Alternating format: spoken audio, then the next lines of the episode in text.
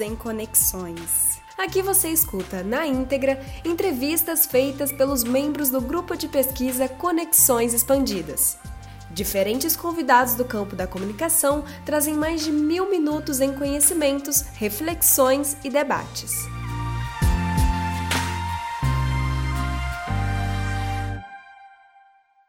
Para a gente começar esse primeiro colóquio digital, Mil Conexões em Minutos, ele foi pensado por nós, né, integrantes do Conexões Expandidas, que é um grupo de pesquisa da, do programa de pós-graduação em comunicação da Universidade Federal de Juiz de Fora. A gente pensou nesse evento como uma forma de levar um pouco né, da nossa pesquisa e das reflexões para o pessoal que está em casa nessa época de pandemia e também para ser de uma maneira mais leve, né, mais pessoal também. E ao longo Sim. da semana nós traremos lives todos os dias, serão três por dia, é, às 10 horas, 16 horas e 19 horas. Vão ser assuntos das mais diferentes perspectivas da área de comunicação, em especial né, nessa questão do aspecto digital.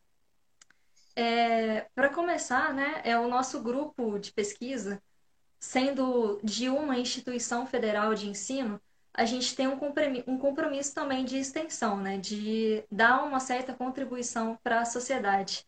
E nesse tempo de pandemia, a gente está notando né, algumas diferenças nas formas que a gente se comunica. Né? A gente percebe Sim. que as pessoas elas estão repensando a sua ligação com o próximo. Tanto tem um texto da Eliane Brum para o El País que chama O Vírus Somos Nós, ou uma parte. Ai, é maravilhoso esse texto. Sim. E uma, você que leu, né, você também deve ter visto uma parte que ela fala que o que está acontecendo agora é o contrário do isolamento social, né? Que na verdade ela fala que o termo é deveria físico, ser o né? físico. Isso, de fato. Porque as pessoas elas estão isoladas em casa, mas elas estão buscando outras formas de se unir, né? Seja para fazer um uhum. panelaço, seja para cantar parabéns para aquele vizinho da, da janela, ou seja, para fazer uma ligação, né, com as, quem a gente ama, né? Através é verdade. De... Não pode Esse é o termo. Isso mesmo. E a gente, né, do Conexões Expandidas, a gente chegou a debater esse, esse texto esses dias e a gente também está tentando analisar né, esses impactos que é, a comunicação vem sofrendo, tanto os impactos positivos quanto negativos. Então, a partir dessas reflexões e a partir desse compromisso nosso em levar conhecimento para além dos muros da universidade, que a gente está propondo né, esse primeiro colóquio digital, Mil Minutos em Conexões Expandidas. É, antes do, da gente dar início efetivo à nossa live, né, eu não posso deixar de agradecer aos outros integrantes do nosso grupo que têm trabalhado duro para trazer é, esse evento para o pessoal que está em casa, né?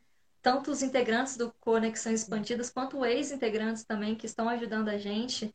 É, e a gente vai estar ao longo dessa semana trabalhando em outras lives, produzindo outros conteúdos e também tomando né, todos os cuidados possíveis para que as pessoas tenham uma boa experiência né, com esse evento. E a gente também tem que agradecer as pessoas que ajudaram na divulgação e a propagar né, essa ideia como a própria Universidade Federal de Juiz de Fora, através da Diretoria de Imagem Institucional, a Faculdade de Comunicação e o Programa de Pós-Graduação em Comunicação da UFJF, bem como os demais grupos de pesquisa ligados ao PPG-Com, também ao Diretório Acadêmico Vladimir Herzog, da FACOM, né, o DA da FACOM, ao Programa de Educação Tutorial, PET, e também, claro, aos convidados, como você, Dani, os demais convidados que toparam participar aqui com a gente ao longo da semana, que toparam compartilhar e expandir né, os conhecimentos também. Hoje. A gente o... agradece. Hoje, né, que é o dia 3 de maio, é o Dia Mundial da Liberdade de Imprensa, né? E a Organização das Nações Unidas, nessa data, ela pediu apoio aos, trabalha aos trabalhadores da mídia, né? Em meio a essa questão da pandemia do coronavírus. E o tema este ano do Dia Mundial de Liberdade de Imprensa é jornalismo sem medo ou favor. Então, com esse tema tão necessário, tão importante e nessa data significativa para os profissionais de comunicação, a gente convidou você, Daniela Evex, né, um dos grandes nomes do jornalismo investigativo e literário no Brasil. Muito obrigada, Dani, por estar participando aqui com a gente. É, antes da gente começar a falar um pouco do, da, da Daniela, ela é autora do best-seller Holocausto Brasileiro, que foi eleito o melhor livro reportagem do ano pela Associação Paulista de Críticos de Arte em 2013 e segundo melhor livro reportagem no Prêmio Jabuti em 2014. Teve mais de 300 mil exemplares vendidos no Brasil e em Portugal, e a obra também ganhou né, em 2016 um documentário produzido pela HBO. Em 2015, a Daniela lançou o Cova 312, que foi vencedor do Prêmio Jabuti na categoria Livro Reportagem em 2016. E essa obra aborda a ditadura de uma forma que a história oficial nunca fez, né? E mais recente, a Daniela lançou Todo Dia, Mesma Noite, que é um livro que narra a história não contada da Boate Kiss.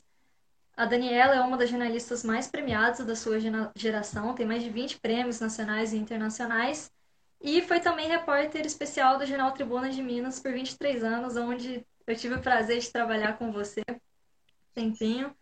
E, Dani, a gente te convidou, convidou né, para falar sobre essa relação entre jornalismo investigativo e literatura, entre outras reflexões da profissão, né? Então, a gente, para dar um início à nossa live, eu vou passar a palavra para você, né, fazer suas considerações iniciais. Então, gente, primeiro eu queria agradecer, Letícia, pelo convite, pela oportunidade da gente estar discutindo questões essenciais, principalmente num dia hoje tão especial, que é o Dia de Defesa da Liberdade.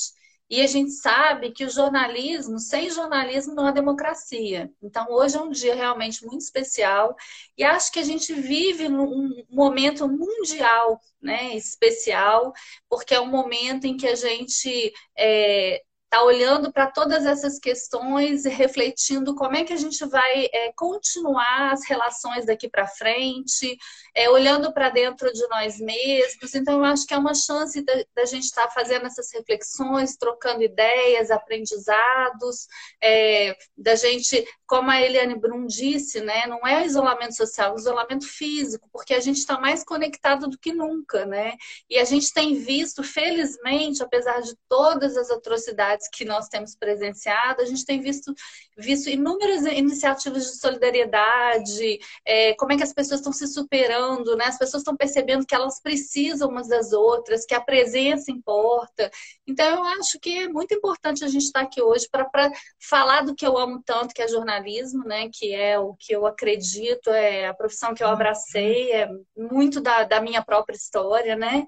e, e trocar essa ideia com vocês aí, agradecer as pessoas que estão entrando, um monte de carinho, e eu estou lendo um monte de coisa já é, bonita. Então, agradecer vocês por, por estarem aqui hoje. Tá ótimo, Dani. E para começar né, o nosso bate-papo, é, eu gostaria de abrir as perguntas, né, até com um questionamento relacionado ao papel do jornalismo nesse cenário atual, né? é, o seu trabalho ele tem uma abordagem muito mais voltada para a questão da defesa dos direitos humanos, né? E dois dos seus livros eles tratam exatamente, eles têm relação né, com a época da ditadura militar aqui no Brasil. E como a gente lembrou né, no início da live, hoje é o Dia Mundial de Liberdade de Imprensa. Só que infelizmente a gente está passando por um momento delicado. É, atualmente a imprensa ela tem sofrido diversos ataques. Nós vemos pessoas pedindo a volta da ditadura militar. É, como que você enxerga o cenário atual no Brasil para o trabalho dos jornalistas? Eu acho que a gente fala muito que é, atualmente a gente tem vivido essa, essa uma história de ataques, uma guerra de versões, é, a informação agora não tem mais tanto peso que vale a versão, né? Então, assim, só que a gente, é, o Brasil sempre foi um país muito é, é, perigoso para se fazer jornalismo. Sempre foi um país em que é, a coragem dos jornalistas estava acima de, das dificuldades todas que são impostas para que as verdades sejam trazidas à tona. Eu, eu vi isso durante toda a minha trajetória no Jornal Diário e há pesquisas e há vários levantamentos que mostram do quanto o Brasil é um dos países mais perigosos do mundo para ser jornalista. Então, eu acho que é, o jornalismo hoje, num cenário que a gente vive de ataques, a gente, a gente percebe que ele é mais necessário do que nunca. O jornalismo de qualidade, ele é mais necessário do que nunca, ele é mais importante do que nunca. Porque sem jornalismo de qualidade, a gente compromete a democracia. Né? A gente não consegue dar, mostrar para a sociedade todos os, os, lados de determinados fatos. A gente não consegue mostrar esses múltiplos olhares, né? E o jornalismo comprometido com a sociedade, o jornalismo de qualidade, ele tem esse papel, que é apresentar para a sociedade múltiplos lados para que, que as pessoas possam formar suas próprias opiniões. Então, eu acho que a gente vive sim esse ataque, mas sempre viveu, agora só está mais escancarado por conta das redes sociais, né? É, essas agressões. É, é, pela internet, através das redes, né, as agressões digitais, né? Mas a gente já sofria essas agressões. Eu acho que agora está muito escancarado, exatamente por, pelo alcance das redes sociais. Né? Então, eu acho que é, a gente está vivendo um momento em que a gente fala de profissões que são essenciais. E o jornalismo, ele é uma dessas profissões essenciais. Porque quem está na rua, quem está na linha de frente para levar as informações, para mostrar é, é, como é que a pandemia está atingindo o mundo, para mostrar as histórias, para dar nome, rosto para as pessoas que antes eram números, é o jornalista. Então, mais do que nunca, é, é, a gente, é o papel do jornalista é necessário para a defesa da democracia. É interessante que a gente tem os dois polos, né? Ao passo que a gente é muito atacado, é, agora, nesse momento de pandemia, a gente também observa que as pessoas elas estão, por um lado, buscando informação de qualidade, né? A gente vê que os jornais, eles, de fato, eles estão sendo buscados pelas pessoas, para procurar informação, seja para desmentir alguma fake news em relação ao coronavírus ou para buscar uma orientação né, nesse momento de incerteza que a gente está passando, né? É, eu sempre, eu acho que a gente precisa, é, é, eu, eu sempre fui muito contra o monopólio da informação. Eu acho que a gente precisa mesmo diversificar as formas de buscar informação. Mas, é, ao mesmo tempo, então isso foi, foi ótimo. Acho que a internet ele, ela tem cumprido esse papel de, de não haver mais um monopólio da mídia, de haver outras vozes falando, é, ou, outras é, iniciativas acontecendo que são muito legais. Você tem a, a agência pública no, no, Rio fazendo um trabalho fantástico de investigação, de compro, comprometimento social, eles são super premiados, que é um trabalho só pelas redes, um trabalho é, é de jornalismo digital, enfim. Você tem, então, eu sou super favorável a isso. Mas, ao mesmo tempo, é, é, você, a, a, democratização da informação não é você achar que tudo que, que é divulgado é informação. Então, assim, é, quando as pessoas querem se informar, querem saber se aquilo é verdade, elas ainda buscam a mídia tradicional. Então, isso mostra a importância do papel do jornalismo, né? Eu acho que essa tentativa de, de de, esses ataques exatamente para deslegitimizar o trabalho da imprensa, né? É de ah, não acredite em nada, é, em, nada que, que, os jornalistas dizem, acredite em mim, acredite, né? Então, assim, isso, isso existe esse um trabalho forte para desacreditar a imprensa, mas ao mesmo tempo as pessoas já entenderam que elas precisam se informar com qualidade. E para isso elas precisam do jornalista, de alguém que vai checar os fatos, de alguém que vai a fundo, que vai buscar em profundidade, é, trazer informações para as pessoas em profundidade, com verdade. Então eu acho que a gente é, é, a gente está vivendo esse momento em que a gente está inundado de fake news, cada dia chega uma informação, cada dia chega uma falsa notícia, né, para a gente. Muitas pessoas reproduzem isso, mas quando elas querem saber se o que realmente elas chegou, chegou até elas é verdade, elas estão procurando ainda os meios tradicionais. Então isso mostra a importância da imprensa. Tanto que nessa data, né, do Dia Mundial da Liberdade de Imprensa, a própria Organização das Nações Unidas ela falou que, além da pandemia, a gente está na luta também contra a infodemia, né? Que são essa, essas informações, essa pandemia das informações falsas, né? E acaba que o papel do jornalista, como você falou, é muito importante nessa questão. E partindo um pouco pro, mais para o seu trabalho, Dani, é, como eu citei na, na minha primeira pergunta, né? Você tem dois livros que são diretamente relacionados com o período da época da ditadura militar o Holocausto Brasileiro e o COVA 312, mais especificamente, é, qual que você acha que é a contribuição que essas histórias que você trouxe nesses livros, elas podem ter para o momento atual? Então, Letícia, o meu trabalho, tanto no Cova 312 quanto no Holocausto Brasileiro, e acho que até no, no Todo Dia Mesma Noite, é construir a memória coletiva do Brasil. Então, eu acho que a importância desse trabalho para o momento atual é enorme, porque a gente só consegue compreender o momento em que a gente vive se a gente olhar para trás, se a gente entender como é que a gente chegou até aqui.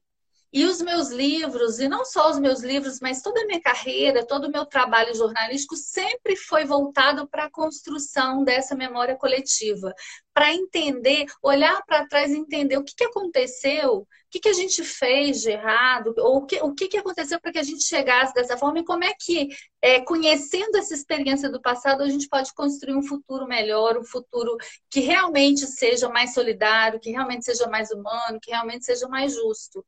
Então, eu, eu sempre tive esse olhar entre esses dois tempos, porque o jornalismo diário, ele te, te é, é, faz você olhar muito para o momento presente e para o futuro. Mas o, o, meu trabalho sempre foi de também lançar um olhar sobre o passado, para entender por que, como é que nós construímos a realidade atual. E a realidade atual, eu acho que ninguém vai discordar de que a gente precisa construir um mundo melhor, porque o que a gente construiu até agora é, é não, muita coisa não foi boa. Então, eu acho que, que é isso que meu, meu trabalho faz, que é construir essa memória e é fazer com que a gente lembre que a gente não pode esquecer. Uhum, com toda certeza. É, gente, eu estou acompanhando né, os comentários do pessoal aqui, inclusive reforçando se alguém tiver alguma pergunta que queira enviar para Daniela, pode enviar que a gente vai estar tá acompanhando aqui. É, a gente recebeu uma pergunta da Soraya, que é até a nossa coordenadora do Conexões Expandidas. Ela te perguntou, Daniela, se a informação virou entretenimento. Então, eu acho que não. Eu acho que, eu acho que as pessoas, é, é, eu acho que existe uma campanha para fazer a gente pensar que sim, mas eu acho que a informação não é altamente informação como a gente entende a informação checada, é, responsável, comprometida com a sociedade, ela é altamente necessária. Jamais ela vai virar entretenimento, né? Então, eu acho que a gente é, precisa, nós jornalistas, a gente precisa ter muito claro de que lugar a gente está falando e qual é o nosso papel para que a gente possa continuar cumprindo esse papel que qual que é o papel do jornalista? O papel do jornalista é ser ponte entre o fato e a sociedade, é aproximar os mundos, é, é traduzir esses mundos. É, eu acho que esse é o papel do jornalista, é dar visibilidade para temas que são invisíveis, esquecidos. Então a gente não pode perder, por mais que, que por tudo por mais que a gente viva esse momento tão conturbado, a gente não pode se esquecer de qual lugar a gente fala, por que a gente fala, para quem a gente fala e qual é o nosso papel. Isso sempre foi muito claro, assim, é, é, eu acho que no, no, prefácio do COVA 312, o Laurentino é, é, faz uma. Laurentino Gomes, né, o escritor, ele faz uma, uma colocação no final do prefácio que ele diz que meu trabalho mostra que o jornalismo é, não morreu, pelo contrário, ele está mais vivo do que nunca. E eu acho que é, é, isso que a gente tem que se lembrar todos os dias, que o jornalismo está mais vivo do que nunca, e mais do que isso, que ele é necessário, que ele é imprescindível. Sim, com toda certeza. Na sua fala anterior, você chegou a citar essa questão da memória, né? É, as informações elas apontam que 60 mil pessoas morreram no Hospital Colônia, né, em Barbacena. E no seu livro Holocausto Brasileiro, você deu voz aquelas pessoas que sobreviveram, né? Como que você vê essa função social do jornalismo ao devolver a identidade dessas pessoas, como no caso dessas vítimas, né, do Hospital Colônia, e também dar uma oportunidade para elas serem escutadas? Olha, Letícia, eu acho que essa é uma das grandes missões do jornalismo de qualidade. É você dar voz a quem não tem, como eu falei um pouquinho antes, é você dar visibilidade para temas que não são considerados relevantes, né? É você ir além das pautas tradicionais, né? Assim, fazer no meu, no meu caso, estou falando do meu caso, né? É, procurar focar a sua cobertura é, para temas que não são, é, que não mereceram da imprensa tradicional por, por falta de espaço, por falta de tempo para se aprofundar numa investigação, que não mereceram atenção é, que precisavam. Então, eu acho que é, essa é a grande missão do jornalista: é você enxergar o outro, é você criar, através do seu texto, uma empatia que faça com que o outro se coloque no lugar de quem está falando. Se coloque no lugar do personagem, né? Então eu procuro muito fazer isso, porque antes de escrever, eu procuro me colocar no lugar da pessoa que eu vou contar a história para entender como ela pensa, para entender como ela se sente. Isso eu acho fundamental, assim, é você tentar vestir, o calçar o sapato do outro, vestir a pele do outro. Então eu acho que é o que eu procuro fazer através do meu trabalho. Isso para mim é muito importante. É muito importante quando alguém diz para mim que se sentiu dentro da história, que conseguiu entender, que conseguiu, que sofreu junto, que, que conseguiu sentir até o cheiro do hospital. É isso mesmo que eu quero. Eu, eu, eu crio uma narrativa descritiva é, exatamente para levar a pessoa para aquele lugar, para que ela tenha a oportunidade de olhar pelo olhar que eu estou olhando, porque eu me sinto muito privilegiada quando alguém entrega é, o que ela tem de mais precioso, que é a memória afetiva dela. Né? Quando alguém confia em mim para entregar essa memória afetiva. Então, eu acho que e eu procuro colo colocar o leitor nesse uhum. lugar também. Uhum. É interessante que essa é uma característica do jornalismo literário, né? Que é uma das propostas que a gente está trazendo nessa live. É, Para quem não sabe, o jornalismo literário ele surgiu na década de 60, né? E foi ganhando popularidade com Tom Wolfe, Gay Talese. E uma das diferenças né, entre o jornalismo, o jornalismo literário e o tradicional é justamente essa utilização dos recursos de literatura, né? Estrutura narrativa, aprofundamento do conteúdo, e acaba que com essa visão ampla né, do, da investigação e com esse texto mais subjetivo, ele cria né, uma certa aproximação com os leitores. E, Sim. Dani, como você que está trabalhando com jornalismo literário, como que ele pode interferir né, enquanto perspectiva e abordagem nos procedimentos necessários à prática jornalística? Você acredita que esse gênero ele possa ser um, um caminho de reconfiguração da profissão? Eu acho que ele é, ele é mais um caminho para o jornalista. Eu acho que dentro de um mercado estrangulado, em que a gente vê os jornais impressos, toda a crise dos jornais impressos, que não vem de agora, né? Já vem desde, acho que desde que eu entrei, o jornal impresso está em crise, né? Mas assim, eu acho que é, é mais uma, uma possibilidade, é mais uma plataforma, é mais uma forma de você fazer o que você acredita. No meu caso, a escrita, né? Então eu vejo o jornalismo jornalismo literário, engraçado o que você falou, é, a gente discute um pouco de ah, objetividade e subjetividade.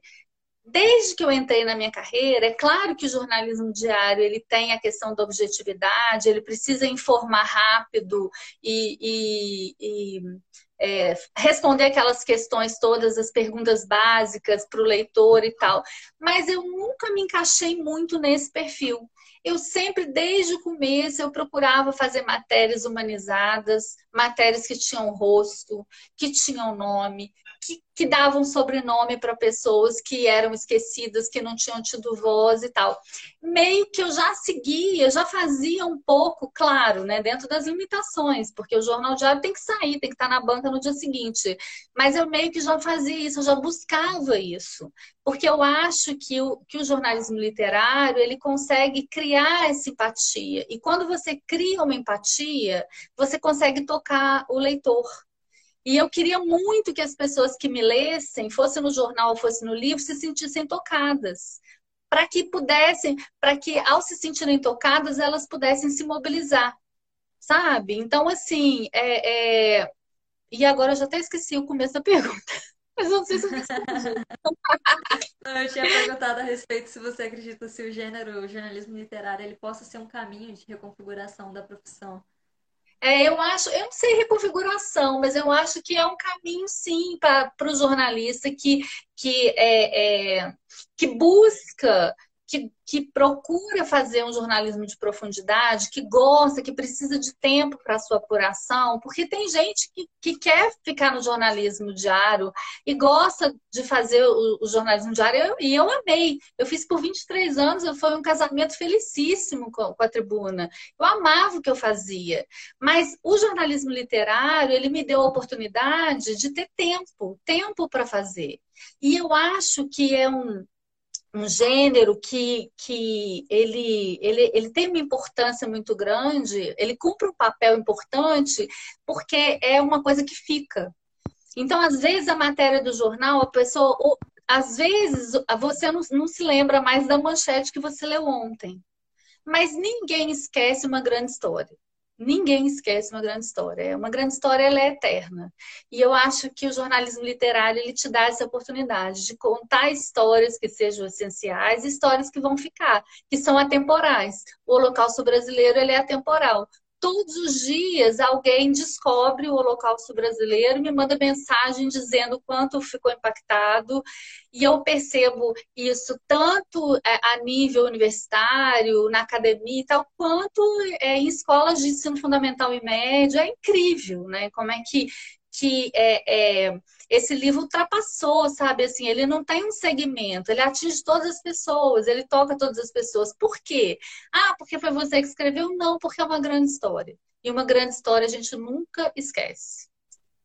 Com toda certeza. Aproveitando que você falou que esse processo, então, meio que foi natural, né? Que você sempre é, procurou dar a voz, né? Dar, dar uma imagem para esses personagens.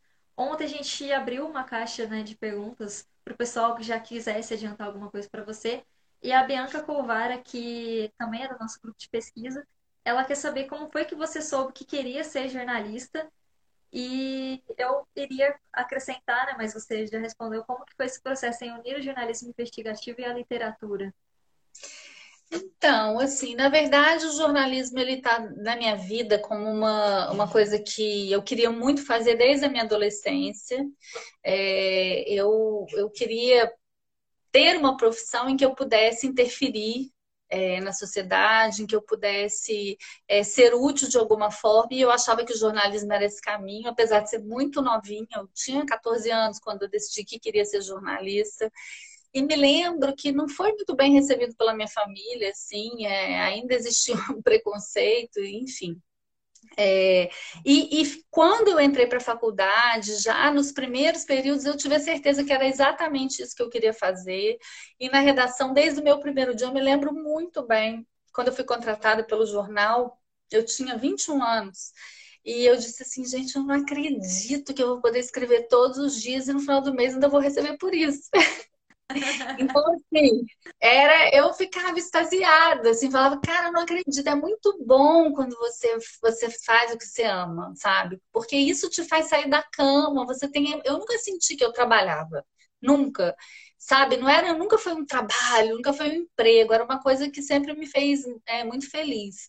E, e, agora eu te digo em relação ao jornalismo literário, à investigação, que todo o processo que eu vivi de redação, os 23 anos de redação foram altamente necessários para que eu pudesse ter maturidade como escritora e para que eu pudesse me lançar na literatura. Eu só escrevi o meu primeiro livro quando eu já tinha 15 anos de redação e já tinha sido premiada tal.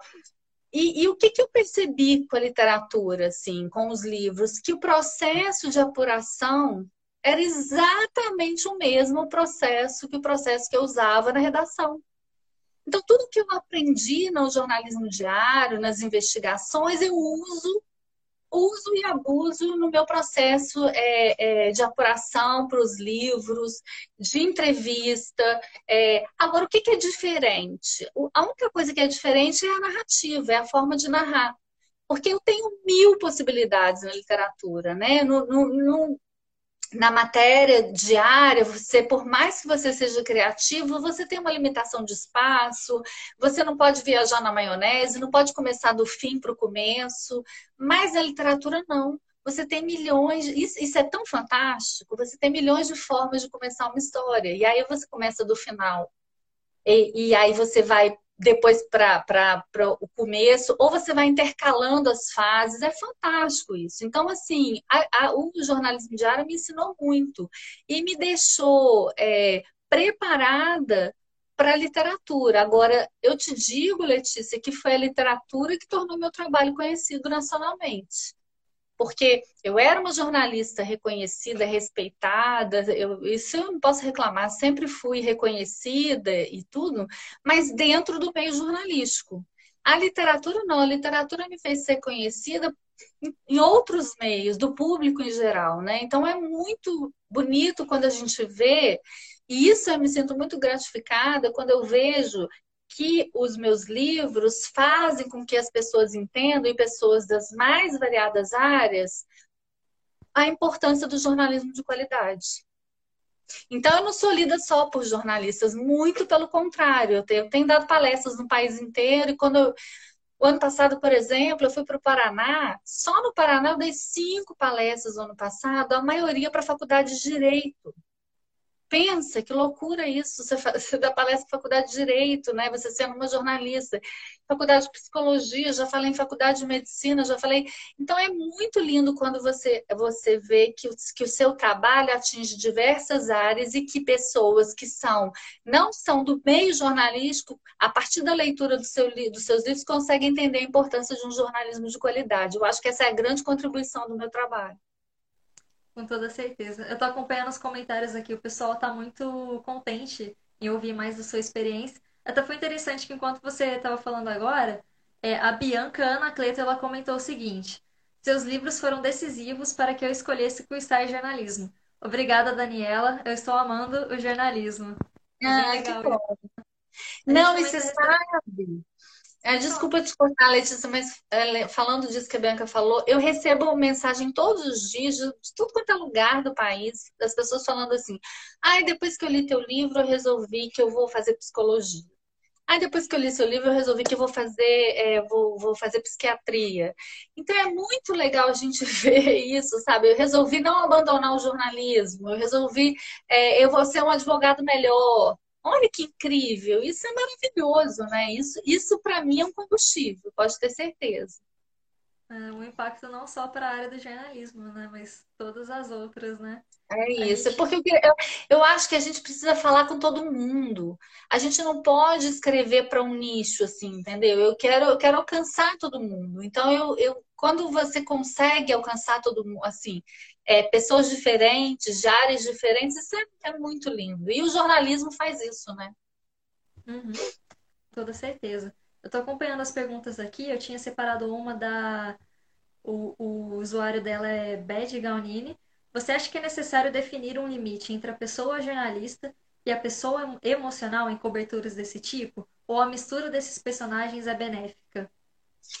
É, então, olha, é tão engraçado porque eu não consigo separar a Daniela é, do dia a dia da Daniela jornalista. Até porque eu acho que para você, quando, quando eu vou contar uma história, eu, eu, eu me abro para essa história, eu mergulho na história.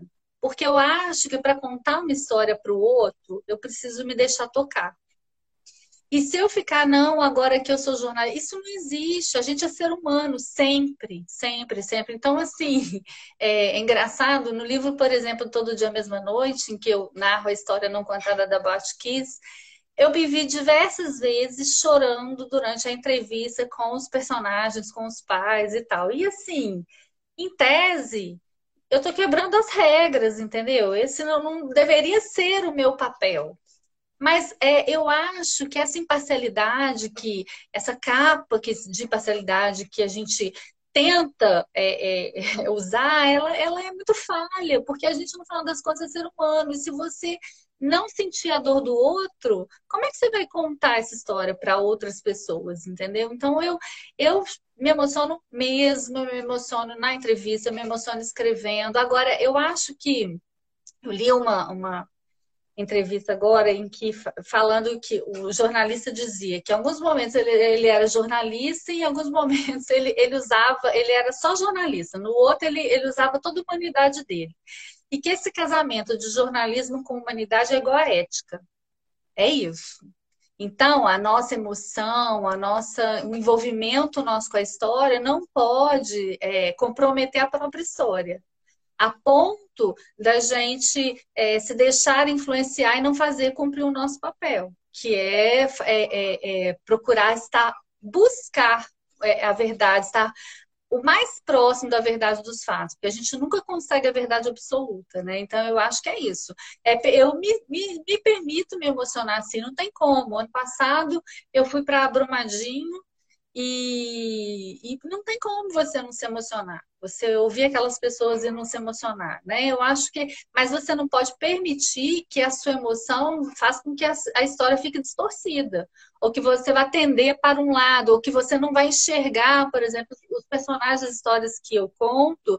É, nunca tem um personagem que é incrível, só incrível. Eu sempre coloco todos os lados, os defeitos, porque o ser humano é assim. Então, assim, eu não permito que essa, esse envolvimento faça com que eu, ah, não, só vou falar as coisas boas, isso aqui eu vou omitir. Isso não é jornalismo, né? Agora, a emoção, o envolvimento com a história, eu acho que ele é necessário, até porque você não aguenta. Eu fiquei, por exemplo, só no Rio Grande do Sul, eu fiquei dois anos. Então, dois anos eu fui lá 15 vezes em Santa Maria, que para nós aqui de Minas, Santa Maria fica do outro lado do mundo, literalmente, tão longe que é.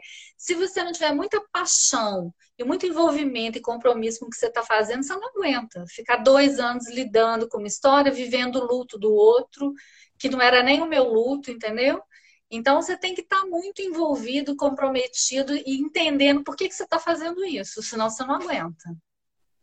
Uhum.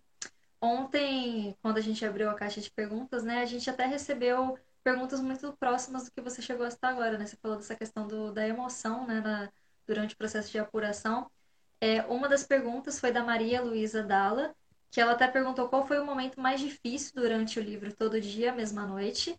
E a gente recebeu uma pergunta também da Bárbara Pereira, que é jornalista do Estadão, e ela também vai participar de uma live com a gente essa semana, na quarta-feira, às 10 horas.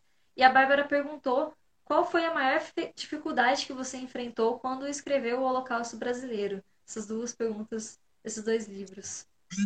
Então, eu acho que no, vou falar primeiro da, do Todo Dia, né? No Todo Dia Mesma Noite, é, eu mesma, inicialmente eu tive uma resistência enorme com o tema.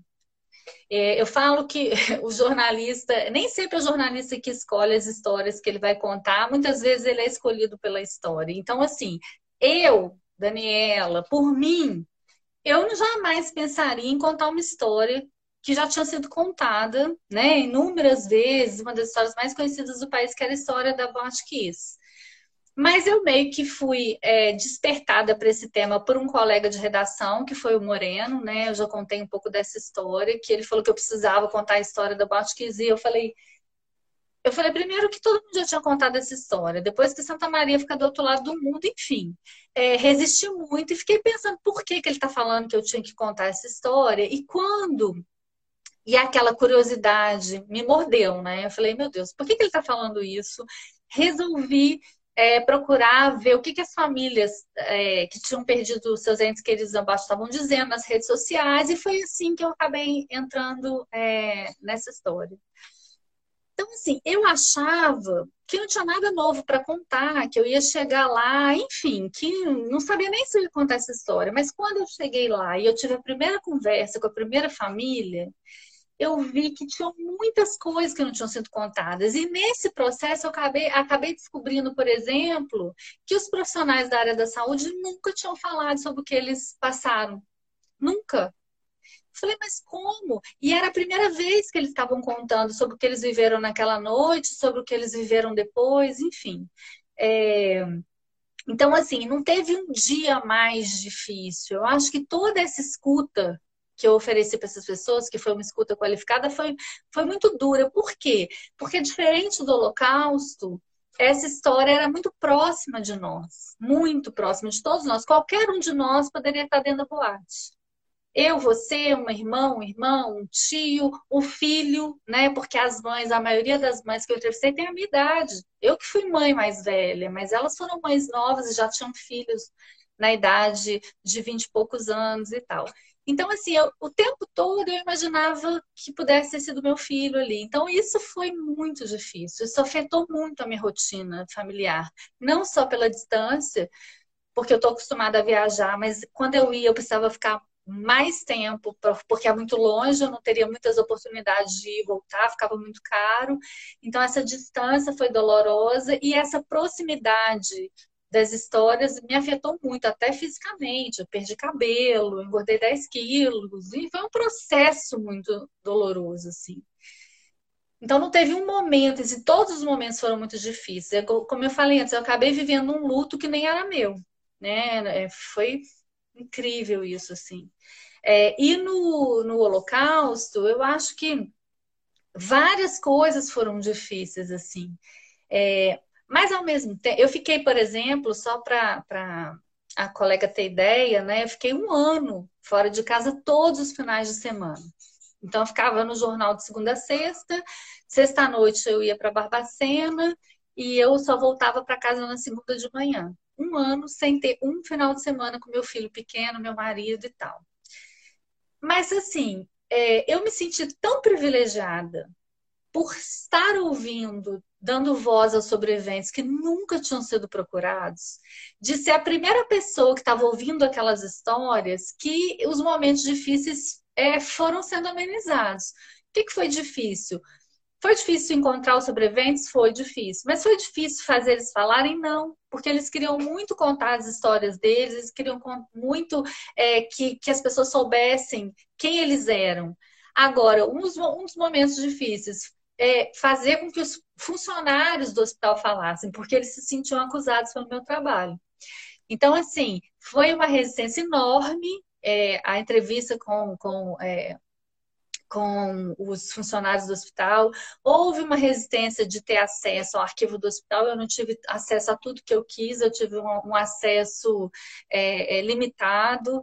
Então, houve essas coisas. E depois, para gravar o documentário para a HBO, que a gente voltou lá, e foi mais difícil ainda, porque aí você tinha uma cidade dividida, né? Uma cidade que dizia que o Holocausto livre era mentiroso, uma cidade que não queria acreditar que foi palco de tudo aquilo, uma cidade agradecida porque a gente mostrou o que aconteceu, porque eles viam desde criança, mas não entendiam exatamente o que acontecia por trás dos muros do hospital. E eu fui muito atacada. A gente ficou dois meses para fazer o documentário em Barbacena e teve dias que eu fui, as pessoas colocaram, colocavam o dedo no meu nariz na rua. É, então, isso também foi difícil, porque eu não consegui entender por que, que as pessoas estavam reagindo daquela forma. E aí, um dos psiquiatras do livro me disse assim, Daniela, é fácil você entender. Durante muito tempo, eles negaram essa história, né? Que isso aconteceu, que isso aconteceu e tal. E, de, e que eles fizeram parte disso. E, de repente, você, com esse livro, você mostra para eles o tamanho, a dimensão da tragédia. E é difícil para eles aceitarem que a omissão deles gerou tudo isso. Então, enfim, você foram processos difíceis. A gente recebeu duas perguntas, é, mais ou menos relacionadas com a sua última fala. A primeira delas, né, depois eu passo a próxima, é se você acha que algumas histórias se ancoram na literatura porque como realidade não nos comove mais? Se eu acho que algumas histórias se ancoram na literatura porque como realidade não nos comove mais. Então, eu acho que qualquer história se enquadra na literatura, desde que. Porque, na verdade, é, é, existem tantas formas de contar. Às vezes, por exemplo, a própria questão da saúde mental. Você, tem, você teve durante décadas anos 80, 90, 2000, uma sociedade que aceitava que as pessoas ficassem institucionalizadas. Isso não chocava essas pessoas, é, é, que é, uma mentalidade de, de que essas pessoas tinham mesmo que ficar isoladas e tal, as pessoas não se tocavam por isso. É, e aí vem uma, um, um, livro que conta essa história, que mostra essa história pelo olhar de quem passou por isso e faz com que as pessoas passem a enxergar a institucionalização e o isolamento social como algo criminoso. Então, eu acho que depende da forma de contar, sabe? Porque eh, a forma de contar faz diferença. Então, eu não acho que tem uma história que é melhor do que a outra. Eu acho que tem jeitos de se contar essas histórias. Né? Então, a própria, o próprio livro da Boate Kiss, é, eu pensava, puxa, mas o que, que eu vou acrescentar? O que, que eu posso acrescentar para essa história? E, de repente, eu vi que tinha um mundo de informações que as pessoas não tinham tido acesso e que, e que eu poderia sim contribuir sabe, com a, com a construção da memória coletiva dessa tragédia, para que a gente pudesse criar uma nova, um novo olhar para essas questões aí, para a forma de lidar com a prevenção. Então, eu acho que, que é, é ele, e ele vem contribuindo para isso, sabe? Então, eu não acho que tem uma história, que tem determinadas histórias que são mais vendáveis do que outra, não. Eu acho que qualquer história merece ser contada. Sim pessoal aqui do meu grupo de pesquisa está lembrando que a gente vai ter também uma live sobre saúde mental, que vai acontecer nessa terça-feira, 16 horas, com a psicóloga fundadora do Instituto Vitaleri. De certa forma, tem uma conexão com o que a gente está fazendo agora, né? É, uma outra, a segunda pergunta que eu tinha separado também é da Mila Paiva. Ela falou o seguinte, que a escolha dos seus objetos de escrita se assemelha aos fenômenos pesquisados por Foucault, que trabalha com e para os que estão à margem é, ainda para este, para todos pode, para todos os poder, para todo poder há resistência. Aí a pergunta dela é o seguinte: é, como o jornalismo pode oferecer resistências às violências institucionalizadas? Olha, ser jornalista já é ser resistente, ser da resistência de alguma forma, já é resistir, né? Eu acho que a própria profissão, ela, ela tem esse papel, né? De resistir, de não aceitar tudo que te entregam como pronto, a versão inicial, de desconfiar é, do que é o oficial e de buscar uma, novas versões para que eles façam e tal. Então, eu acho que isso já é, é muito intrínseco do que é ser jornalista.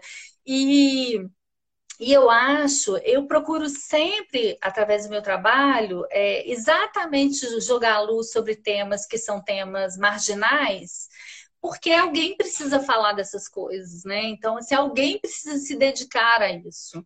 É, alguém precisa lembrar que, essa, que, que, essas pessoas precisam ser vistas. Então, eu me lembro agora, falando sobre isso, que a gente tem hoje é, no Brasil 90% da população brasileira é favorável à redução da maioridade penal que é um tema também polêmico, enfim. E eu me lembro, já é, é, nessa época, existia todo um preconceito em relação ao adolescente autor de ato infracional, a sociedade jamais ficava ao lado desses meninos e tal, e eu me lembro de uma série de matérias que eu fiz, que depois foi premiada, chamada Tragédia Anunciada, em que eu procurei mostrar o que que fez com que esse menino chegasse até ali? Porque, na verdade, eu procurei mostrar que esses meninos só nascem para o Estado quando eles se tornam criminosos. Aí eles são vistos pela primeira vez. Mas onde o Estado estava quando esse menino, aos três anos, ele não teve acesso à creche, quando ele não teve acesso a um ensino de qualidade? Quando ele... Então, assim, Aí eu fui resgatando a trajetória desses meninos que estavam, é, inclusive, é, que o termo nem é preso, é cautelado, né? Mas ali eles estavam presos. Dentro do Ceresp, que era uma coisa altamente irregular, porque adolescente não podia ficar é, é preso junto com adulto e tal. Então, fui contando a história deles foi a primeira vez que eu percebi um movimento da sociedade de defesa daqueles adolescentes que estavam acautelados no Ceresp, dizendo que de compreensão mesmo, entendeu? Assim, de que conseguiram enxergar aqueles meninos não como os monstros que eles foram é, é, pintados, né? Mas como é, é entenderam que antes deles serem autores, eles eram vítimas. E isso foi um movimento muito importante naquele momento. Assim, foi a primeira vez que eu vi a, a cidade parar para defender os meninos, para discutir uma questão que era tão necessária. Então, assim, é difícil você remar sempre contra a maré, sabe? Você falar, da, eu já fiz um trabalho muito grande da população em situação de rua, que é uma população que vive absolutamente à margem, absolutamente invisível, e aí você fazia as pessoas se importarem. É isso, eu acho que essa é a grande questão. Você fazer as pessoas se importarem e dizer: olha, eles existem, não é que eles existem mesmo, e pela primeira vez pararem para pensar quem são essas pessoas, por que, que elas chegaram na rua, por que, que elas continuam na rua, como é que elas vivem. Então, assim, é um trabalho mesmo que diário de, de desconstruir todos esses estigmas né, que a gente tem, né, de, de criar novos paradigmas, novos olhares para essas pessoas. Então, é um trabalho altamente de resistência. Eu acho que resistência é meu nome, assim. Porque pensa no quão arriscado é, por exemplo, você escrever um livro para falar sobre é, pessoas com transtornos mentais. E, e, mais lindo do que você escrever um livro para falar sobre pessoas com transtornos mentais é você fazer as pessoas se interessarem por essas pessoas. Uhum. É isso é fantástico. Eu acho que esse é o trabalho do jornalista e isso me move todos os dias. Com toda certeza. É, tem duas perguntas que a gente recebeu aqui que estão um pouco relacionadas. Que a primeira é como equilibrar a subjetividade da literatura e a objetividade do jornalismo. E a segunda é como você consegue conciliar o jornalismo investigativo e literário. A primeira é da Roberta Oliveira e a segunda do Rafael. Então, a primeira eu não sei responder como conciliar, porque, na verdade, assim, eu, eu faço. Eu acho que eu sempre no meu trabalho, o primeiro compromisso que eu tenho quando eu vou contar qualquer história, seja na, na literatura ou seja no jornalismo diário, o que, que eu sempre me perguntei, se o que eu estou fazendo, se o que eu vou escrever, se é útil, se tem interesse coletivo, se o que eu vou contar é, é, ele, ele pode, se eu posso ajudar alguém com aquilo, com aquilo, entendeu? Então, assim, esse é meu, o meu norte. Agora, como é que eu vou conciliar a objetividade com a... Eu não sei, sinceramente, eu sempre fui fazendo, assim, eu, eu não fui, nunca, nunca parei para pensar que eu estou sendo objetiva, que eu estou sendo subjetiva. Eu sempre fui muito pautada por essa questão da ética. Então, assim, é, eu jamais podia fugir da ética, mesmo que eu tivesse um lado ao contar uma história, né? Eu, eu, um dia eu fiz uma palestra com o Marcelo Canelas e ele disse assim, foi até no Rio Grande do Sul, e o Canelas disse assim: eu tenho um lado. Entre o autor e a vítima, eu vou estar sempre do lado da vítima. Ele falou isso. De fato, Claro, entre, é, eu vou estar sempre do lado da vítima, mas isso nunca vai fazer e vai me impedir de que eu ouça o autor, de que eu dê voz para o autor, de que ele seja respeitado como um sujeito, como uma pessoa, sempre. Eu me lembro de matérias de violência sexual, é, é, contra mulheres e tal, em que eu via, às vezes, colegas com uma resistência enorme em, em dar voz para o autor, em, é, enfim, em, em, se comunicar com essas pessoas, eu sempre pensava, eu não, meu papel aqui não é de julgamento. Eu não sou juiz de nada. Eu sou jornalista. Então eu acho que eu tenho que dar chance para aquela pessoa falar também. Então assim, eu acho que é isso, assim, eu nunca fiquei pensando aqui eu vou ser subjetiva, aqui eu vou ser objetiva. Eu sempre pensei assim, eu tenho que ser ética. Eu acho que é isso. E a outra pergunta que eu já esqueci, qual que é mesmo, hein? também tem essa relação, como você consegue conciliar o jornalismo investigativo e literário?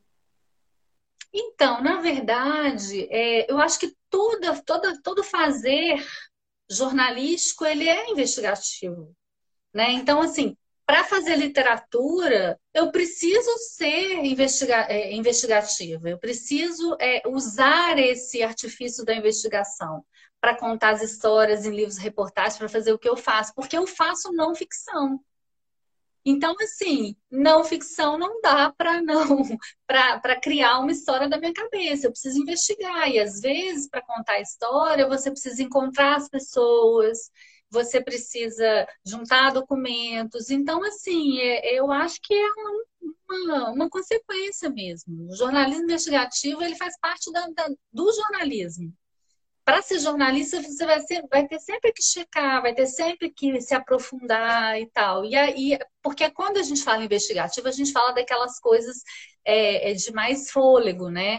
Da, investiga da investigação que você. Aquela, aquela reportagem de fôlego que você tem, que você se dedica para se debruçar, para encontrar coisas que ninguém encontrou e tal. Mas qualquer matéria que, que você vai fazer, qualquer trabalho, você tem que ter alguma investigação, alguma checagem, né? Então, assim, eu uso todo, tudo que eu aprendi no jornalismo diário, como eu falei antes, na literatura, e inclusive a investigação. Uhum. É, só voltando um pouco à sua fala, que eu achei muito interessante, que você falou que nós jornalistas não somos juízes, né? É, eu sempre hum, observo matérias policiais que a gente procura ter, às vezes um boletim de ocorrência simples, a gente procura ter esse cuidado de não colocar aquelas pessoas como autores, porque a gente não sabe de fato o que aconteceu, né? E as pessoas às vezes atacam a gente falando, não, tem que colocar que é bandido, tem que colocar isso, mas. Esse não, não é nosso papel. É muito importante. A gente não, a gente não tá aqui para julgar ninguém, né? Não, jamais. A gente não, não tem esse papel, a gente não é juiz de nada. Eu, eu quando eu fui entrevistar é, os funcionários do Hospital Colônia, por exemplo, eu fiz um trabalho comigo mesma antes de começar é, as entrevistas de que eu vou olhar para aquelas pessoas sem julgamentos. Foi a primeira coisa que eu trabalhei na minha cabeça. E a segunda coisa que eu falei, eu preciso olhar para aquelas pessoas com o olhar daquela época. Porque aí você consegue entender algumas posturas. Então você tem toda uma questão cultural da época em que a pessoa com transtorno mental não era nada, nem merecia existir. Toda uma questão de, de higienismo, né? é, um higienismo que fazia com que essas pessoas diferentes elas é, fossem realmente excluídas, isoladas, né? A, a, sociedade era muito higienista e ainda é. E você tinha uma questão também que a, a psiquiatria era uma ciência em construção naquela época, né, quando o hospital foi, foi criado em 1903. Então, que havia muitas coisas que as pessoas não sabiam ainda como lidar com a doença. Então, isso me fez entender muitas coisas durante o processo de entrevistas. Eu só não consegui entender como é que você deixa uma pessoa morrer de fome e de frio, sabe? E isso para mim é tortura em qualquer época da humanidade. Então eu não consegui entender isso. Mas assim, é esse, essa minha postura de não julgamento, de, de procurar entender com, com é, é, é assim, com abertura real. Não era só um falso é, não julgamento, era não julgamento mesmo. Eu queria compreender aquelas pessoas. Eu não posso estar é, entrevistando alguém que está me contando alguma coisa e eu estou olhando para ela, nossa, que monstro, que desgraçado, como é que ele fez isso? E esse realmente, definitivamente, não é nosso papel. Me lembro bem de um caso de um, um padrasto que matou uma, uma a enteada na tribuna, né? Na época da tribuna é, e matou é, com agressões, né, de soco e tal, e a menina tinha três anos. Eu me lembro, assim, que houve uma grande é, comoção e as pessoas discutindo e tal, e eu pensei, gente, mas é, na hora de entrevistar essa pessoa, né, que essa pessoa tinha que ser entrevistada também. Ela também tinha que falar. É claro que eu também fiquei chocada, mas eu não podia estar ali olhando para aquela pessoa e, e, e censurando o que ela fez. É isso, é difícil. Mas eu acho que essa, esse julgamento não é nosso. As pessoas têm que ter todas as. Eu me lembrei de um outro caso também, de uma mãe que foi é, deixou os filhos sozinhos em casa lá no Teixeira, filhos pequenos, né, e saiu. E aí ela foi denunciada e o Conselho Tutelar encontrou as crianças em uma condição subhumana, tal. E eu me lembro que na primeira matéria que saiu foi a matéria do dia. A mãe deixou e tal, a foto da, da casa, né? Das condições que. E aí foi assim, um linchamento virtual daquela mãe. Lembro, assim, claramente, essa matéria teve há pouco tempo atrás. Foi um linchamento, ela foi linchada de todas as formas. E aí eu fui entrevistar a mulher para entender por que, que ela tinha deixado os filhos sozinhos em casa. E aí eu fui ver que tinham outras questões ali e tal, e aí eu contei a história completa. Gente, as mensagens, os e-mails eram totalmente diferentes, entendeu? Assim, é, é, ela foi vista de uma outra forma, sabe? Eu acho que é isso, é você dar a chance da pessoa mostrar que, para além dos fatos, entendeu? Quem, que pessoa é essa, né? Dani, eu vou ter que te interromper rapidinho porque o nosso tempo está acabando. O Instagram já mandou uma notificação ali. muitíssimo obrigada pela sua participação. Queria agradecer ao pessoal que nos acompanhou também. E lembrar né, que a gente vai estar com uma semana cheia de programação aí pela frente. Muito obrigada mesmo, tá, Dani? Gente, eu que agradeço. Eu falei demais, né, Letícia? Foi ótimo, o pessoal adorou.